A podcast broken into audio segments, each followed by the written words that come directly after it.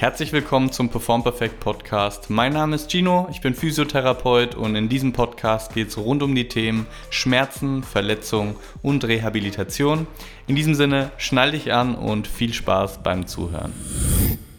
Das, was ich jetzt hier rüberbringen werde, bezieht sich insbesondere aufs Thema Schmerzen. Ich werde hier und da mal wieder einen Schwung zum Thema Leistungsfähigkeit machen, aber wie gesagt, es geht insbesondere ums Thema Schmerzen. Und zwar aus gegebenem Anlass, ich habe jetzt auf YouTube und per Mail so ein paar Kommentare oder E-Mails eben bekommen zum Thema Vielseitigkeit, wo darüber gesprochen wird, zum Beispiel äh, Belastung der Wirbelsäule, Flexion unter Last sollte man nicht so sehr machen, weil das prädisponierend ist, um Bandscheibenvorfall zu entwickeln und der Körper ist ja nicht unendlich anpassungsfähig und deswegen sollte man biomechanisch effizienter arbeiten.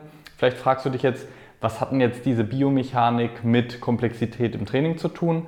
Dazu komme ich jetzt.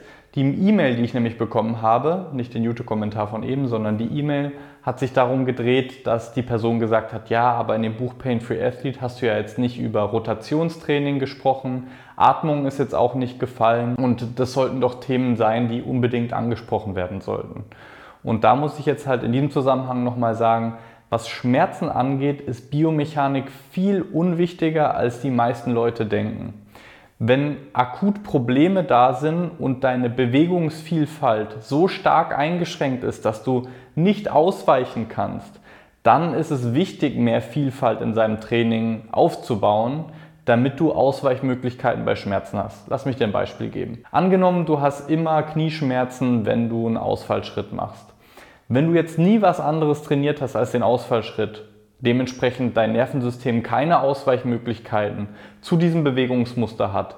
Und sobald du was anderes machst, allein durch diesen neuen Reiz, das Nervensystem erstmal unsicher ist und eventuell deshalb Schmerzen auslöst, dann ist es blöd, wenn du ein sehr einseitiges Training immer nur hattest.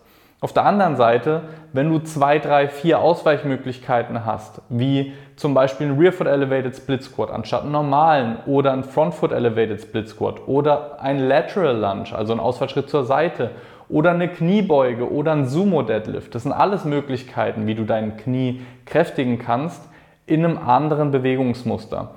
Das heißt aber noch lange nicht, dass du von jedem Bewegungsmuster 50 verschiedene Varianten auftrainieren musst, um leistungsfähig und schmerzfrei zu sein. Also ich möchte es einfach vor dem Hintergrund erzählen, dass ich immer wieder auf Social Media auch sehe, dass sehr viel im Gangmuster trainiert wird. Und der Hintergrund davon ist, dass man dadurch sich mehr Übertrag zur Sportart erhofft. Das ist eine Sache.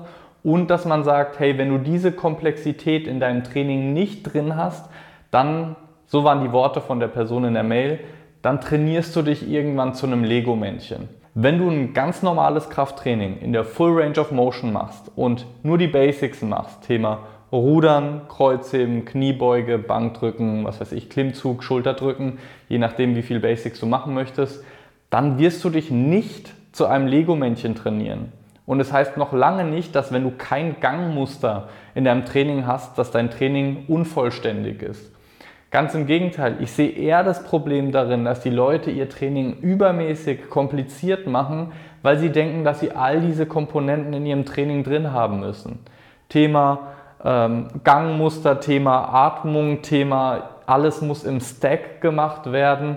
Und wenn du dich auf so viele Dinge konzentrieren musst, dann ist die effektive, spezifische Workload, die du brauchst, sehr gering. Und eine zweite Sache, die ich problematisch in dem Zusammenhang finde, ist. So, bevor wir weitermachen mit der Episode, wollte ich dich mal kurz an unser Buch Pain Free Athlete erinnern. Falls du es noch nicht kennst, dann schaust dir gerne mal an. Dort wirst du nämlich lernen, wie du ein aktives und individuelles Reha-Programm gegen Schmerzen schreiben kannst und damit bessere Ergebnisse erzielst als je zuvor. Wir haben auch schon richtig solides Feedback zu diesem Buch bekommen. Also, wenn es dich interessiert, interessiert, dann klick gerne auf den Link in den Show Notes und dann würde ich sagen, lass uns weitermachen mit der heutigen Episode. Dass gerade diese gangmusterorientierten Übungen, die das Ziel verfolgen, so spezifisch wie möglich zu sein, keinen besseren Übertrag auf den Sport haben. Also du wirst jetzt zum Beispiel im Sprinten nicht schneller, wenn du im Ausfallschrittmuster arbeitest, anstatt einfach nur Kniebeugen zu machen. Es geht darum, dass wir das Kraftpotenzial deiner Beinmuskulatur erhöhen, damit du schneller im Sprinten bist. Aber der Skill, also die Fertigkeit des Sprintens, die musst du beim Sprinten trainieren. Also da musst du jetzt keinen Ausfallschritt machen und die Hüftrotation und alles genauso einstellen, wie man es beim Sprinten hat. Du machst dein Krafttraining, um deine Strukturen zu kräftigen, um schnellkräftiger, explosiver zu werden und der spezifische Übertrag, der findet in deiner Sportart statt. Und wenn du diese Sportart nicht hast, umso besser, in Anführungsstrichen, dann musst du dir da überhaupt keine Gedanken machen, dein Training irgendwie noch verrückter zu gestalten. So viel erstmal dazu. Ich hoffe, das war verständlich. Jetzt wollte ich aber noch sagen, es spricht nichts dagegen, Übungen zu machen, die das Gangmuster zum Beispiel trainieren oder spezifische myofasziale Leitbahnen trainieren, wobei viele davon wissenschaftlich sogar widerlegt wurden. Aber das kannst du ruhig machen, insbesondere dann, wenn es dir Spaß macht. Oder wenn du Leute dadurch zum Sport oder zu Bewegung bringst, dann finde ich das richtig, richtig gut. Ich finde nur das Rational dahinter, dass jeder so trainieren sollte, weil es diese Leitbahn gibt oder weil der Mensch sich so bewegt.